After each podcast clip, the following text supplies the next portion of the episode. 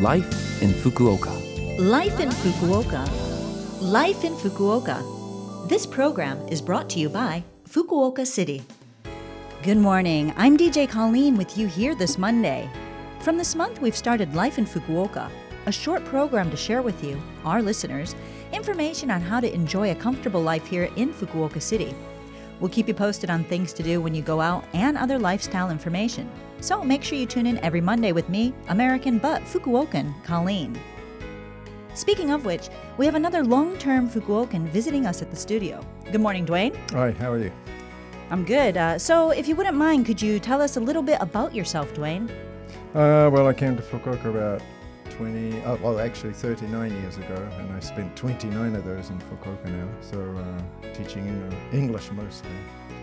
Okay, and uh, so it's been quite a few years, and you said you were teaching English for all those years, um, but are you still doing that? Uh, no, in January I actually started managing a restaurant, um, a place called Cafe Gift, and it's in Daimyo. Okay, well, uh, restaurant manager from English teacher, that's quite a change. What Yeah. made you uh, decide to move into such a different line of work? Well, that was a good question. I was really interested in Japanese sake at the beginning and uh, met a lady called Madoka and uh, she taught me about sake quite Okay. a bit and I loved it. And I, well, actually, I was getting headaches and then after she taught me what's good sake, I didn't get headaches anymore. Okay, good teacher. And, uh, yeah, and then I started, after that, several years later, an ice cream stand, which, which was last year. And then the owner next door, the cafe, offered me the position as the manager. Okay, so it's Gift Cafe in Daimyo. Hmm. Um, Can you tell us a little bit about your cafe? Yeah, well, it's basically Italian food with a bit of extra. For example, I introduced the sake. And then in the middle of March, we started a new dinner menu, and Okay. that's up there now. Okay. And uh, actually, we started a, I forgot to tell you actually, a all you can drink plus a course for 3000 during Oh, okay. during the week. All right. Not not the weekends, so it's only in the weekdays when we're a bit slower. All right, it's a pretty Yeah. good deal, it sounds like. we got a vegetable pizza for vegetarians, and Mhm. I love it. But uh, I'm actually a meat eater, but the vegetarian good. Okay. Um, it's actually it's a pretty good place. Uh, I've been there uh, for some sake, and I had pizza, but I think I had the uh, pizza with like the nama ham, the Itoshima. Oh ham, yeah, that yeah. We've Yeah. actually taken that off the menu now and put new pizzas on it. Okay, I'll have to go and uh, Yeah. try the new ones. Then. Yeah, All right. good, good. But I definitely recommend both the sake and the pizza. So um, tell me, over the years, what has been your impression of Fukuoka City? Ah, Fukuoka's been really good.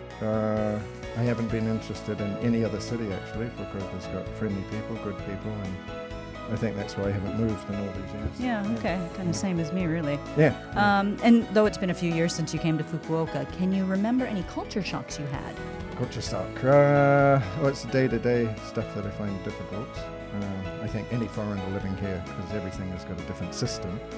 When I walk into a place like shops and businesses, sometimes the uh, staff feel uncomfortable because they want to. Well, they expect that, that they, they have to speak in English, which Yeah. you know they don't need to, because a lot of foreigners we speak Japanese. So, you know, I get that blank look, and they look at each other and say, "Are you going to speak to him, or shall I?"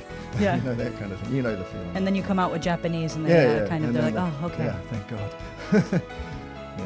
yeah. All right, all right. I've definitely had similar experiences myself, but yeah, Oh. I do uh, find that they tend to relax once I start speaking. Um, but uh, Mm. thank you for taking time to talk with me today. Uh, Sure. Definitely visit Dwayne at Gift Cafe in Daimyo for great food and drinks, Yeah, please come. and uh, perhaps some tips on life from a longtime Fukuokan. And if you check out Instagram, you can look up uh, Cafe Gift 2020.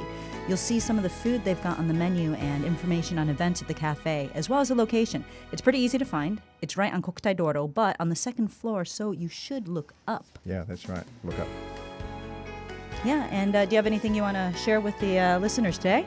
Uh, well, if you come into the restaurant and you say you heard Dwayne on the radio here, uh, we'll give you a free coffee with your lunch or dinner. So you can expect a nice coffee. Yeah, sounds pretty good. And I may. I may, may even make it for you. Oh, okay. Some kind of special coffee. Wow, would it be good? Well, if you check out Instagram, look up uh, Cafe Gift 2020, and you'll see some of the food they've got on the menu, and again, information on events at the cafe. So, uh, thank you for today, and thank you very uh, much, yeah, I'll speak to you later. Okay. So- Thanks so much. How was uh, this week's life in Fukuoka? And don't forget, you can listen to this broadcast at any time on podcast. And if you want the contents of the information I shared with you today, just check our blog. All you need to do is visit the Love FM website and find this program's page. I'll sign off with Changes by David Bowie.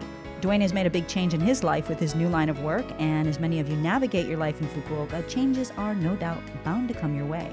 Thank you for listening. Have a great day, and I'll speak to you next week.